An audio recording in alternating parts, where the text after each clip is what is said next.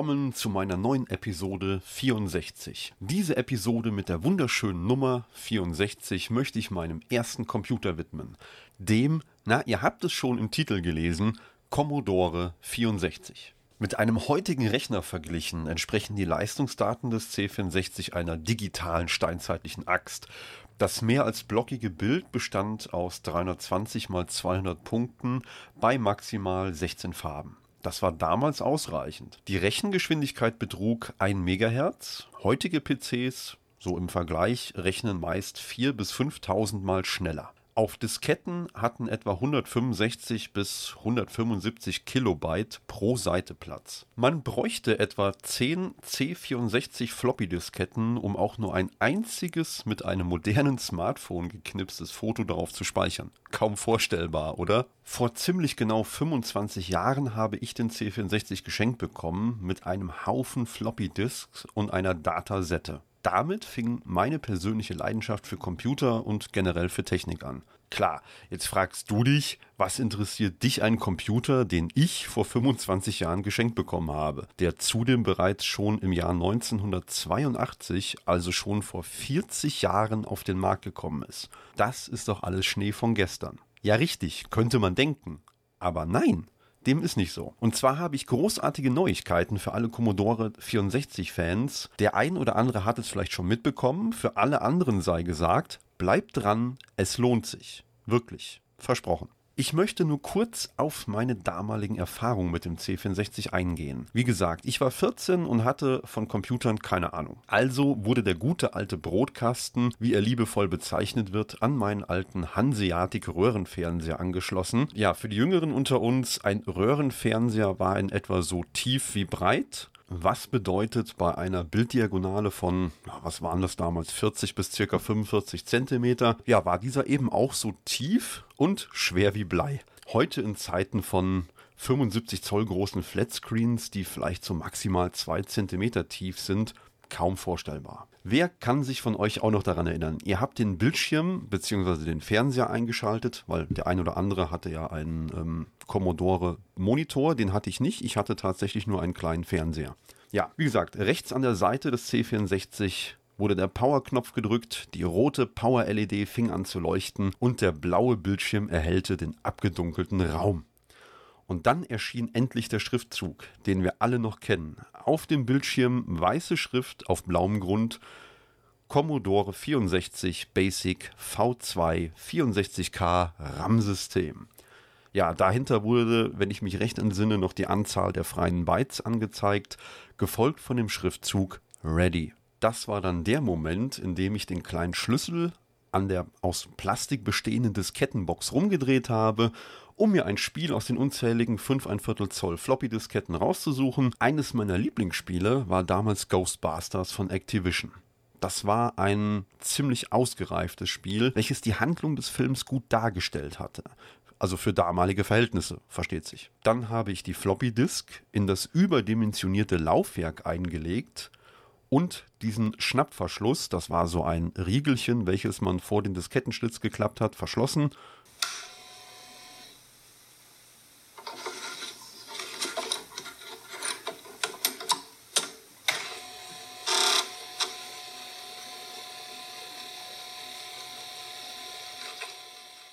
By the way, das Floppy-Laufwerk, die Datasette, das klobige Netzteil und die Tastatur, die den Computer beinhaltet, waren vier voneinander getrennte Geräte. Vielleicht noch ein Fakt, den viele auch nicht kennen zum Diskettenlaufwerk. Das Diskettenlaufwerk mit der Bezeichnung VC 1541 war eigentlich auch ein eigenständiger Computer mit einer 1 MHz starken CPU. Zudem hatte die VC 1541 nur einen Schreib- und Lesekopf, so dass Disketten eigentlich nur einseitig beschrieben werden konnten. Mit Hilfe eines Diskettenlochers, mit dem man dann an der linken Seite eine weitere Schreib- und Lesekerbe angebracht hatte, konnte man nach dem Umdrehen der Floppy auch noch die Rückseite mit etwa, ja, so ungefähr 165 Kilobyte beschreiben. Jetzt begann das Blättern in der dicken Anleitung. Äh, ja, die Jüngeren unter uns, äh, ihr habt richtig gehört. Früher gab es bei Computern noch sehr dicke Handbücher dabei. Sehr dicke Handbücher. Heutzutage kann man sich ja schon glücklich schätzen, eine kleine Karte mit einem QR-Code dabei zu haben, welcher einen auf eine Registrierungsseite zur Garantieverlängerung führt. Na egal, lassen wir das. Gefunden hatte man dann irgendwann den Befehl, um zu schauen, was auf der Diskette gespeichert ist. Der ging in etwa so. Load, Gänsefüßchen oben, Dollarzeichen, Gänsefüßchen oben, Komma 8 und dann drückte man Enter. Ja, die Kenner unter uns erinnern sich bestimmt noch an L-Shift plus O. Searching for Dollar las man auf dem Bildschirm, wieder gefolgt von einem Ready. Sprich, der C64 war bereit für die nächste Eingabe. Ja, warum jetzt Dollar und warum Komma 8?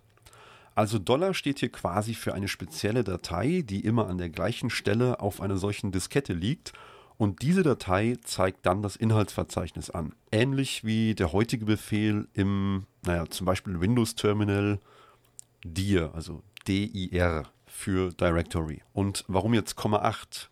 Die 8 steht in diesem Fall für das erste Diskettenlaufwerk. Diese 8 ist im Laufwerk sozusagen fest verdrahtet was viele vielleicht nicht wissen, die Kabelanschlüsse des C64 sind dem heutigen USB-Anschluss gar nicht so unähnlich. Es handelt sich nämlich um einen seriellen Bus, einem sogenannten Daisy Chain. Der C64 hat einen Peripherieanschluss, an den man bis zu 15 Geräte anschließen kann, hintereinander. Deswegen Daisy Chain, also wie eine Gänseblümchenkette. Dazu musste man halt nur die richtige Nummer des Laufwerks kennen, welches man ansteuern wollte. Nun konnte man sich mit dem Befehl list die einzelnen Dateien anzeigen lassen. Schließlich wollten wir wissen, welche Datei wir nun starten wollen. In der Regel war es meistens die erste Datei, die angezeigt wurde, die man gesucht hat. Also in diesem Fall das Spiel Ghostbusters. Jetzt hätte man natürlich den Dateinamen abtippen können, aber man war ja schon clever und natürlich auch faul. Man hat dann einfach mit den Pfeiltasten den blinkenden Cursor vor den Dateinamen navigiert, Load davor geschrieben und hinter dem Dateinamen, sprich hinter dem letzten Anführungszeichen ein Komma 8, Komma 1 eingetippt und mit Return bzw. Enter quittiert. Dann hat, wenn es keine Fehlermeldung gab, der C64 das Spiel gestartet. Ghostbusters!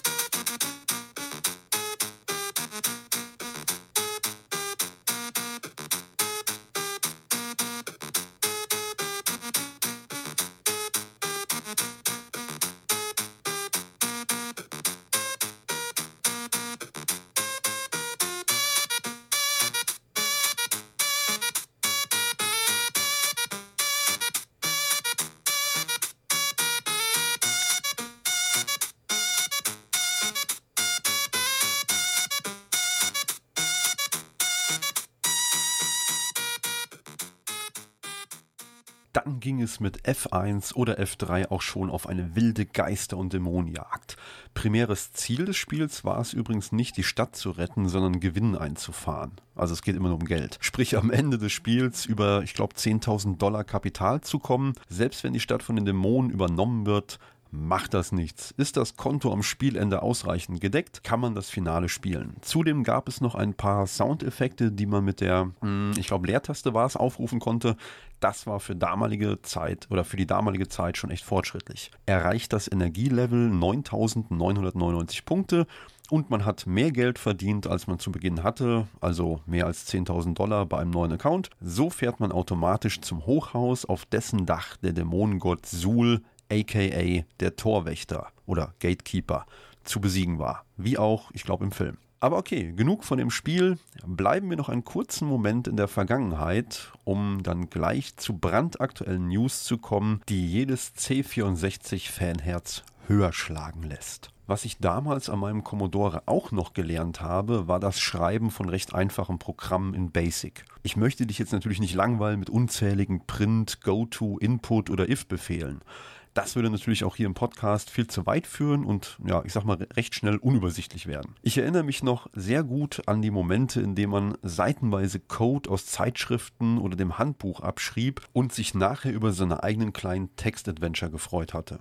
Ja, so war das damals. Einfach eine tolle Zeit, als man noch selber was geschaffen hat und irgendwie war der C64 auch der einzige Computer, den man noch so wirklich verstanden hat was heutzutage echt nicht so einfach ist. Naja, aber auch diese Zeit sollte bei mir damals leider vorbeigehen. Der C64 wurde dann irgendwann von einem DOS bzw. Windows-Computer aus dem Kinderzimmer verdrängt. Ähm, ja, ich ärgere mich heute noch, dass ich den guten alten Brotkasten damals für 100 deutsche Mark verkauft habe. Naja, was soll ich sagen? Ja, ich war jung und brauchte das Geld. Jetzt endlich zu dem Moment, auf den du gewartet hast, der Grund, warum du als C64-Fan diese Episode hörst.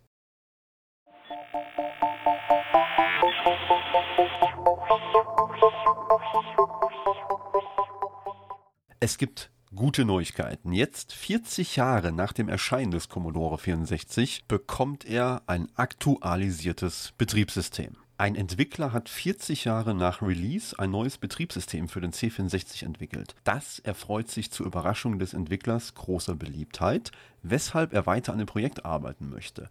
Das sind, wie ich finde, mega gute Neuigkeiten. In seinem Blogpost auf c64os.com berichtet der Entwickler Gregorio Nacho von seiner Reise mit dem Betriebssystem und berichtet über die Verkaufszahlen seines kürzlich erschienenen Betriebssystems. Dort schreibt er, ich veröffentliche keine harten Verkaufszahlen für C64 OS, aber ich muss sagen, dass ich im Allgemeinen sehr zufrieden mit der Aufnahme bin. Ich hatte wirklich keine Ahnung, wie groß das Interesse an meinem neuen Betriebssystem für den C64 sein würde. Und ich bin sehr begeistert, wie viele Verkäufe ich bisher getätigt habe. Und ich nehme weiterhin jeden Tag neue Bestellungen entgegen. Du fragst dich jetzt sicher, was kann das neue Betriebssystem? Auf seiner Seite schreibt der Programmierer, sein C64 OS lässt sie mit ihrem Commodore 64 Dinge tun, die Commodore sich nie hätte vorstellen können. In einer Programmierzeit von gut fünf Jahren hat Gregorio Nacho einige Applikationen hinzugefügt. So kann man den C64 jetzt mit dem neuen Betriebssystem, mit Massenspeicher, drahtlosen Netzwerken sowie mehr RAM nutzen. Ausgeliefert wird das OS auf einer SD-Speicherkarte, zusätzlich mit einem ausgedruckten User Guide und Zugang zu einem Discord-Server für Hilfe. Du hast noch einen C64 und hast Bock auf das neue Betriebssystem? Bestellen kannst du auf der Webseite c64os.com. Wird natürlich auch in den Shownotes verlinkt. Wie bekommt man jetzt eigentlich das Betriebssystem von der SD-Karte auf den C64? Hier gibt es tatsächlich ein Gerät, mit dem das möglich ist, mit dem total einfach zu merkenden Namen SD2IEC. SD Kartenleser für Commodore 64. Wer auch immer sich das ausgedacht hat. Auch den verlinke ich euch natürlich in den Show Notes. Ja, schön an diesem Kartenleser finde ich, dass dieser SD-Kartenleser optisch ein wenig an das alte Floppy-Laufwerk angelehnt ist, halt nur irgendwie so zehnmal kleiner. ähm, aufgrund der mehr als zufriedenstellenden Verkaufszahlen will der Entwickler auch künftig weiter an dem neuen C64 OS arbeiten. Die Rede ist von neuen Anwendungen, neuen Dienstprogrammen, neuer Infrastrukturtechnologie und sogar einer Entwicklergemeinschaft. In welchen Ländern ist das neue Betriebssystem am beliebtesten? Die C64-Enthusiasten sind anscheinend weltweit unterwegs. Der Betriebssystemprogrammierer gibt an, dass sein Betriebssystem zu 54 Prozent von Kunden aus den USA bestellt wurde. Danach folgen Deutschland und England mit jeweils etwa 8 Prozent. Anschließend kommt Kanada mit 7 Prozent und Australien mit immerhin noch 3 Prozent. Allerdings muss es nicht immer das Original sein. 2016 gab es ein Crowdfunding-Projekt, das den C64 mit HDMI und USB-Anschlüssen auf den Markt bringen wollte. Sogar ein C64 Handheld war geplant.